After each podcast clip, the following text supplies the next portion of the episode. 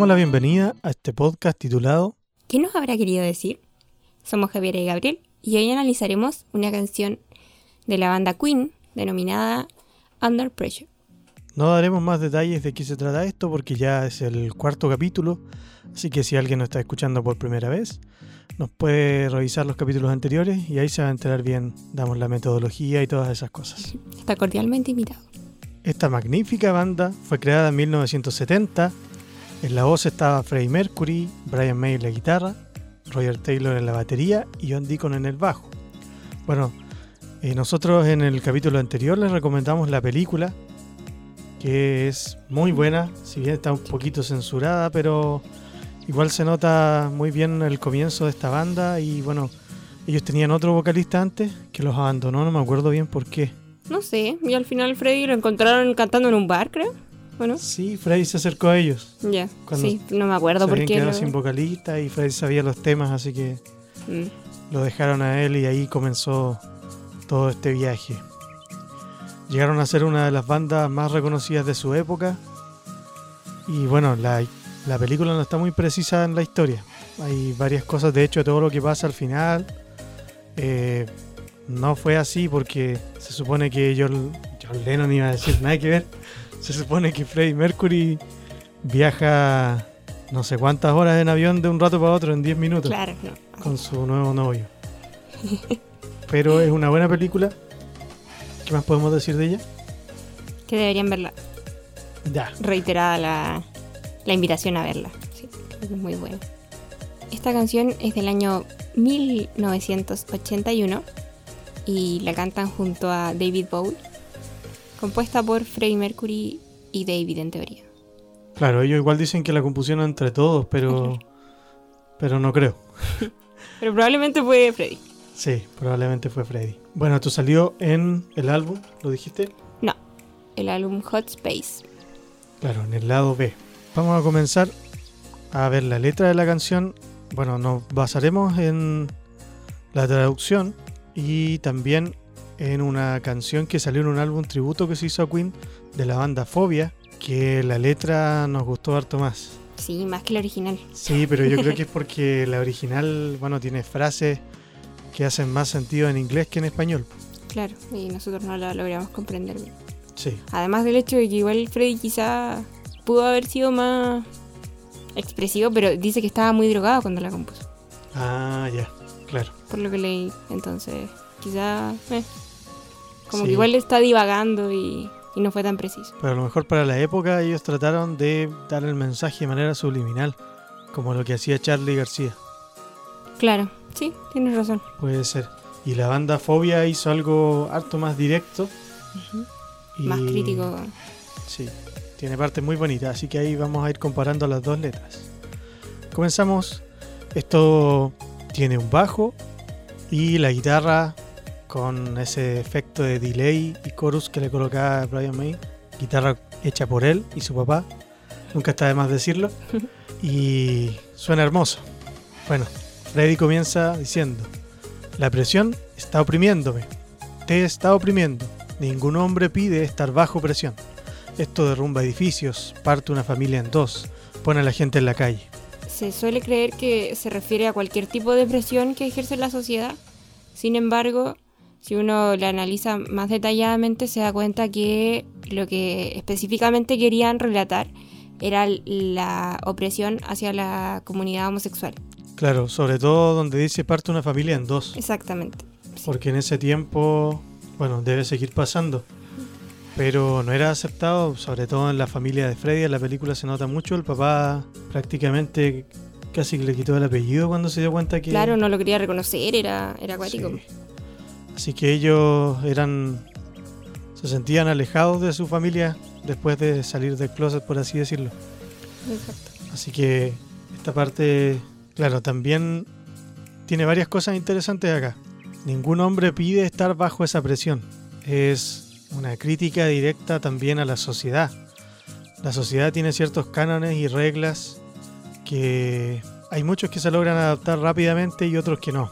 Sobre todo en la adolescencia y sobre todo en el heavy metal y el rock.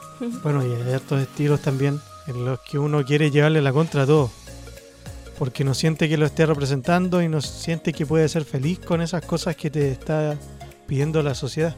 Sí, eh, quería ¿no? señalar que con eh, igual con respecto a lo de que parte de una familia en dos, también en el caso de que, que a él también le pasó, cuando la pareja descubre que su pareja es homosexual en realidad o que es bisexual y lo deja porque no es capaz de luchar con esta...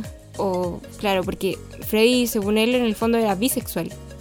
Sin embargo, Mary no, no lo pudo aceptar y siguió siendo su amiga, pero igual lo, lo dejó. O sea, Freddy quería algo así como el poliamor. Sí, quería poliamor, pero estaba demasiado adelantado para su época. No era Sí. tiempo aún. Demasiado visionario. sí. ¿Seguimos? ¿Lees tú? Bueno, eso es lo espantoso de saber de qué va este mundo. Viendo a algunos buenos amigos gritando, déjame salir. Rezo para que el mañana me lleve más alto. Presión sobre la gente, la gente en la calle. Esto, antes de hablar, lo vamos a contrastar con lo que entendió Fobia. Esto es un tributo propiamente tal. Trataron de tomar la idea de la canción y la transmitieron como ellos la habían sentido. Esto en dice, español. claro, en español. Con el miedo de estar viviendo en boca de Dios, nunca he sabido si me escucha o no. ¿Dónde estamos? ¿Dónde vamos? A poner presión, presionando. Igual es alto más fuerte esto. El miedo de estar viviendo en boca de Dios, claro, bueno, más allá de lo literal, que de niños a todos se nos enseña eso, generalmente, pero como no es algo tangible, no podemos saber si de verdad nos escucha y nos está respondiendo. O son coincidencias. Va a depender harto de la fe, tampoco nos vamos a meter en eso. Pero si lo llevamos al lado de la sociedad, también esto me hizo recordar el otro, delante se lo mencionaba la Javi, a algo que pasó en Chile.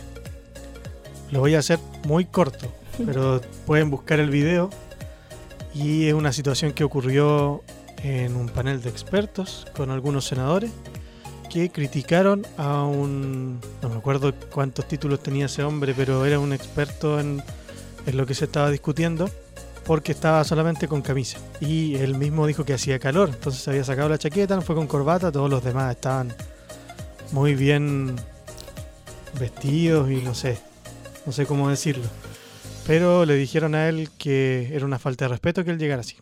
Varios hablaron sobre eso. Él se defendió diciendo que si le hubiesen dicho que era una regla, lo hacía y lo seguía.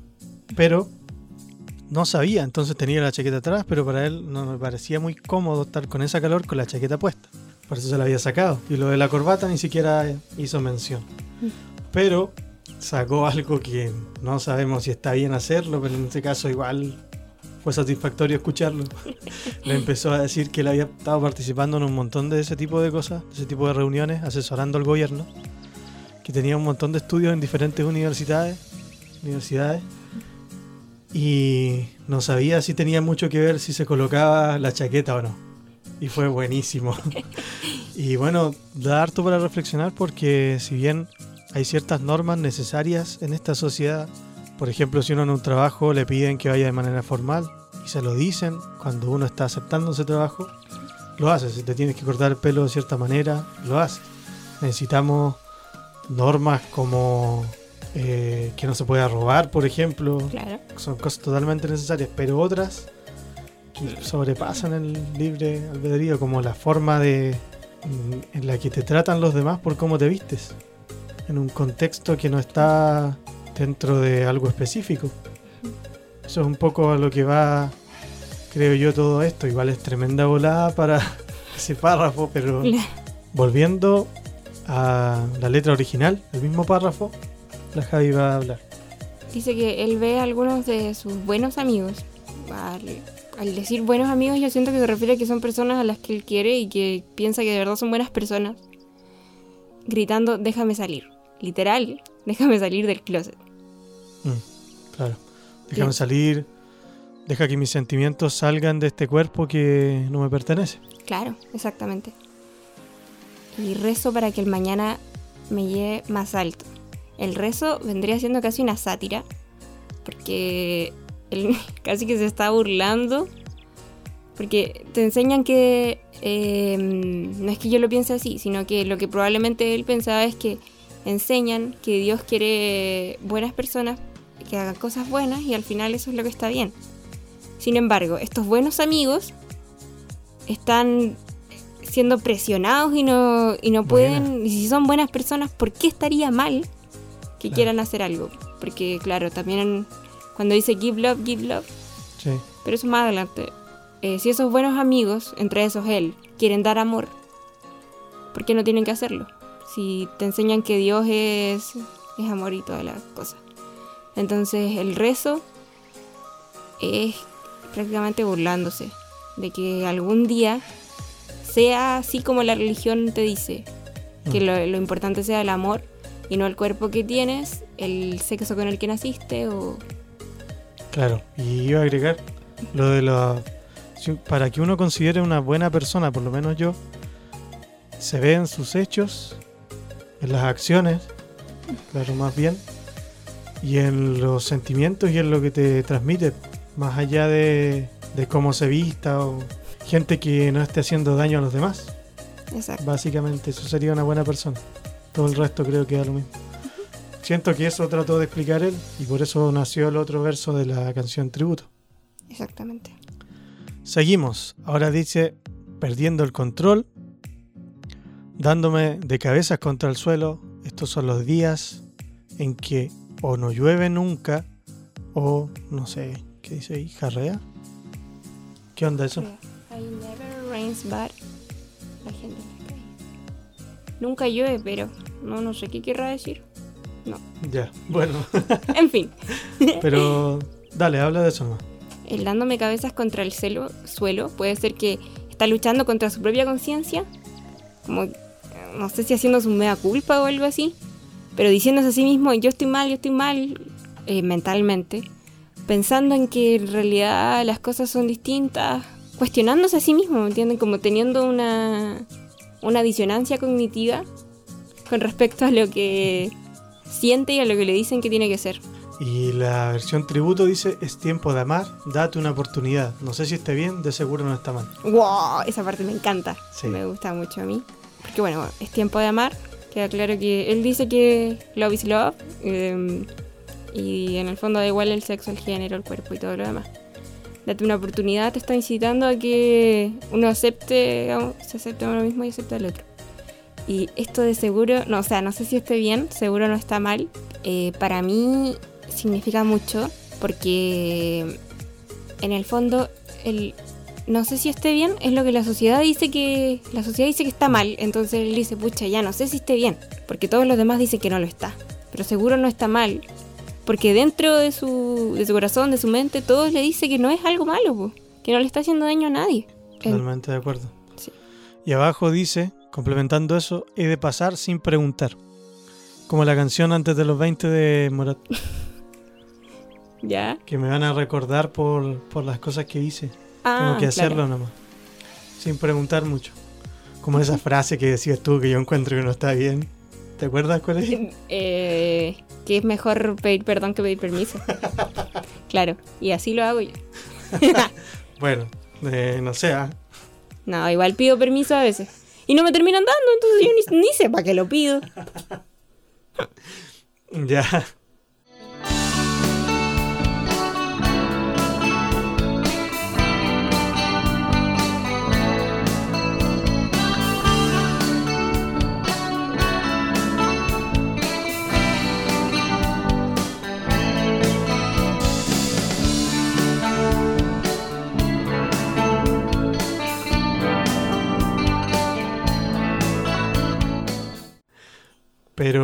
Volviendo a la letra original, después decía la gente en las calles. Quiere decir que a todo, le- al todo el mundo le pasa.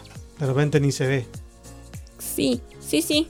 Hay sí. muchos que siguen encerrados en esto y esto igual se puede llevar más allá de, de la homosexualidad, sino que me acuerdo de muchas canciones, Deseo de cosas imposibles, cuando dice igual que...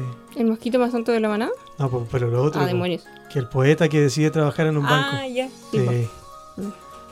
Sí. Pues gente que renuncia a sus sueños porque decide seguir de acuerdo a lo que la sociedad quiere nomás. po. Como tú que eras el músico que quería trabajar de ingeniero. Eso era ridículo, güey.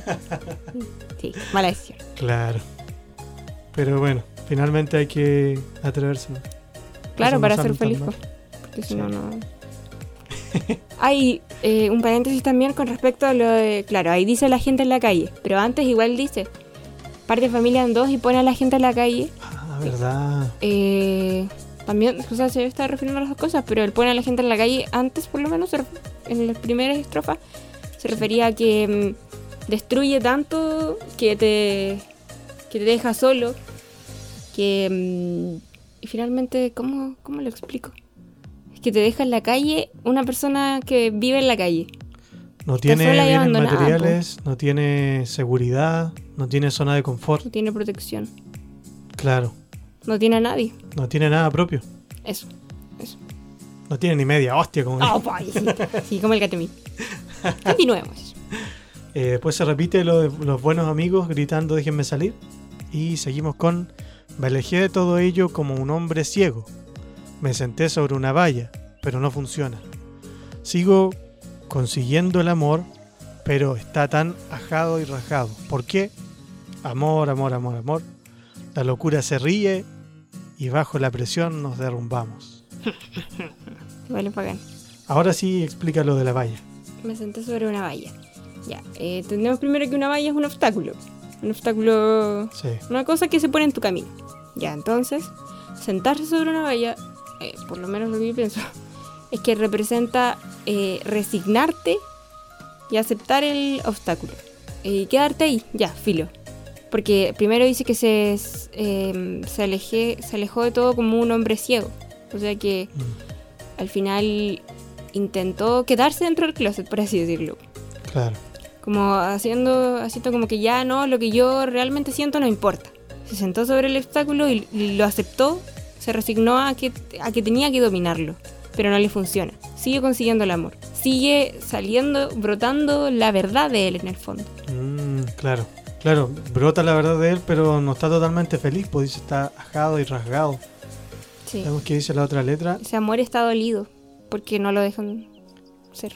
La otra dice, caminar por la luz como un ciego, nunca mirar hacia arriba, que el cielo nos perdone por dejar de creer. Uh, Bueno, es bastante directa. sí. Ya perdió todo, toda la fe en que, a pesar de que se siente que está haciendo las cosas bien, la sociedad no lo va a aceptar, así que que Dios nos perdone, dice. Que el cielo nos perdone por dejar. Claro, Claro, que Dios no- nos perdone, sí. Es lo mismo. Después dice, no podemos darnos una oportunidad más. ¿Por qué no podemos darle al amor esa otra oportunidad? ¿Por qué no podemos dar amor? Esa creo que es literal, no sé si necesita ser explicada. No, creo que no, No, pero, pero- vale la pena decir la otra. Ah, dale, Pero dale. yo quería decir algo en el- la estrofa anterior y no me dejaste. Ah, dale, Mira, a la estrofa anterior anda, por favor. Acá. Sí, ahí. Eh, cuando dice, em, ya, ¿por qué está tan ajado y rasgado? ¿Por qué? La locura se ríe y bajo la presión nos derrumbamos. Eso creo que igual es loco porque a ti por lo menos como que no te calzaba. ¿Te acuerdas? No, no me calzaba mucho. Ya. La locura se ríe, es que en el fondo esa locura, ese, ese secreto que tiene este mm, hablante lírico, porque antes se tildaba como locura el ser homosexual, esta locura se ríe, en el fondo se burla de quien intenta evadirla, intenta cegarse a ella. Eh, Sí. y bajo la presión de los otros nos derrumbamos al final. eh, a pesar de que la locura esté ahí, se esté riendo, burlando de ti y que no eres capaz de ser fiel a lo que realmente sientes, bueno, termina en el suelo porque ya nada para ti tiene sentido. Sí, toca fondo. Y la última estrofa. Porque amor es una palabra tan anticuada y el amor te reta a que te preocupes por la gente que está sobre el filo de la noche. Y el amor te reta a cambiar nuestra manera de preocuparnos por nosotros mismos. Este es nuestro último baile. Estos somos nosotros bajo presión. Porque amor es una palabra tan anticuada. Lo de anticuado se puede asociar con que después, versos más adelante, dice, y el amor te reta a cambiar, a cambiar la manera de preocuparnos por nosotros mismos. Lo anticuado tiene que cambiar si es que está... Y claro, pasado de moda no es que esté mal, pero es algo que en el, lo anticuado uno lo, lo dice para, para denominar algo que No se adapta a la realidad actual. Claro, a la realidad actual. Sí, pues son Pero- cánones antiguos. Exactamente. Entonces, eh, lo que está intentando decir es que eh, se define el amor según cánones antiguos que ya no son, no son reales porque no, no se puede uno cerrar los ojos ante lo evidente. No puedes invisibilizar la realidad. Y ahí cuando después, eh, y el amor te reta que te preocupes por la gente que está sobre el filo de la noche. Eso no estamos muy seguros, pero dale. Pero tenemos la idea de que con el filo de la noche se refiere a aquellas personas que se esconden, por así decirlo. Tienen que andar entre medio de la oscuridad intentando pasar desapercibidos o escondiendo de verdad quiénes son. Nos acordamos de la canción A Escondidas De Camilo VI. de Camilo VI, que igual la teoría dice que en realidad habla de amor homosexual, Claro. porque son. Dice que los critica gente que se cree perfecta. Sí, no, no es una relación de amantes cualquiera, sino que es de homosexuales. Exacto. Dale. Entonces, eso, los homosexuales en este caso serían los que se tienen que ocultar y tienen Mm. que intentar que nadie los note y ocultar esa parte de ellos en el fondo. Pero el amor real, dice esta canción, que en el fondo tiene que incitarnos a mm, aceptar que, el- que las cosas no son así. pues. El fondo es primero amarse a uno mismo como es, Sí. sin tratar de... No, no, no es la idea cambiar, porque igual hay cosas malas que hay que cambiar, pero aceptarse con sus defectos físicos, con las cosas que vienen de nacimiento. Con las cosas que te gustan y... Claro, también. Sí. Mientras no le hagas daño a nadie, Claro, claramente. por supuesto. Pues dice nuestro último baile. Y esto, bueno, paso a la otra letra. Sí. Para finalizarlo, enlazamos con lo que dice Fobia, que dice, porque, ¿por qué no aprendemos a amarnos, tocarnos, decirnos que todo es temporal y aprender a entendernos y darnos cuenta que lo que somos es gente pasando, gente pasando somos tú y yo. Eso es muy bonito. Eh, bastante emocionante escucharlo por primera vez. En la canción cuando yo la conocí, algo en tercer medio. No me acuerdo por qué llegué a este álbum en YouTube. Y muy bonita esa parte de la canción. Claro, nos habla de, de dejar de una vez todas esas caretas que tenemos y aceptar que el presente se va. En realidad el presente no existe. Ujú. Ya pasó. Que el tiempo no lo podemos volver atrás por más que queramos. Con la máquina del tiempo, ni con un DeLorean, ni con nada. Entonces, que aprovechar el, lo que estamos viviendo ahora, de dar todo en el momento, decirle todo a la gente y no dejarnos cosas guardadas porque no tenemos el futuro comprado. Creo que tienes la razón. ¿Algo más que agregar? No sé, pero de verdad siento que eh, quiero expresar que de verdad me gusta esta canción porque siento que representa algo que tenía que ser dicho y, Y se dijo. y se dijo. claro, y Queen intentó decirlo de la forma más sutil posible, em, pero también intentaron, y más Fobia lo dejó explícito, pero ellos intentaron como tirarle un poco de mala onda a todo lo que sentían que no estaba bien. Ah, y estuviera o no bien, eh, lo importante es que lo hicieron de una manera poética y, y, por ejemplo, en el- la estrofa que dice, no podemos darnos una oportunidad más, ¿por qué no podemos darle al amor es- esa otra oportunidad? ¿Por qué no podemos dar amor, dar amor, dar amor? Eh, son preguntas retóricas que en el fondo a mí me parecen preciosas. Porque llevan a la persona a cuestionarse, a criticar eso y a quedar en el fondo pensando, aunque no los hagas explícito en el momento, a quedar pensando que sí, que tenían...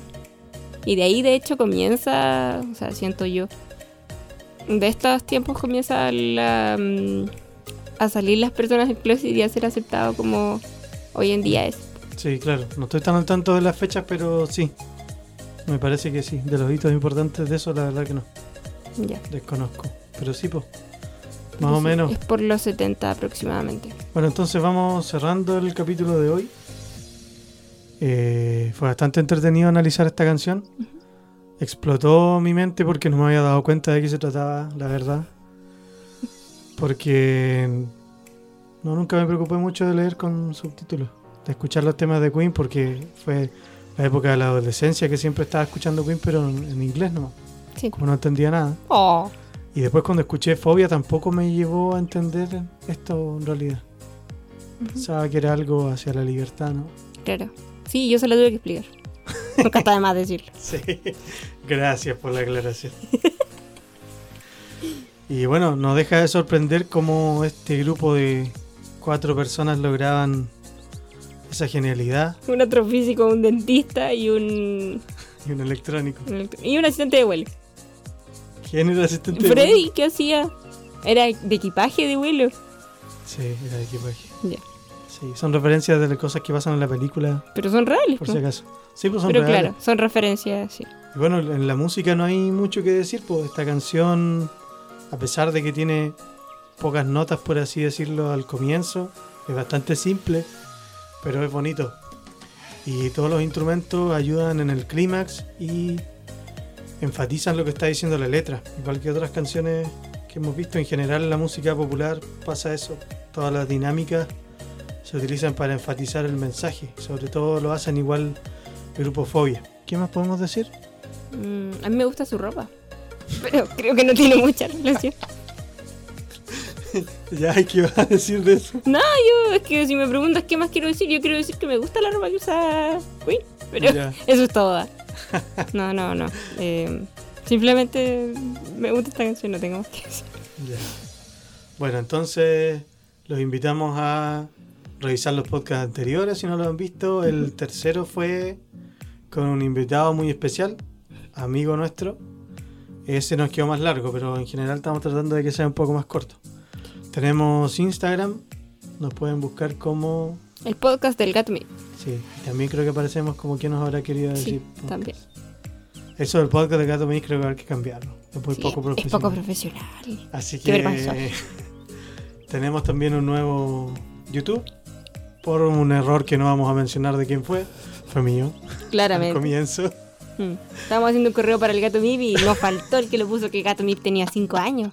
Entonces teníamos que pedirle permiso a los padres de Gato Mip. Y claro, era mucho el deseo, así que... Y nos iba a traer problemas conseguir los permisos del, del papá del gato. Mip. No Sí. sabemos dónde están. No, no, así y no, yo creo que no tenían correo. Además. ya. Ya, nos despedimos. Ya. Hasta luego. Los invitamos Sí. a escuchar eh, el próximo capítulo igual. Muchas gracias por habernos escuchado. Thank you.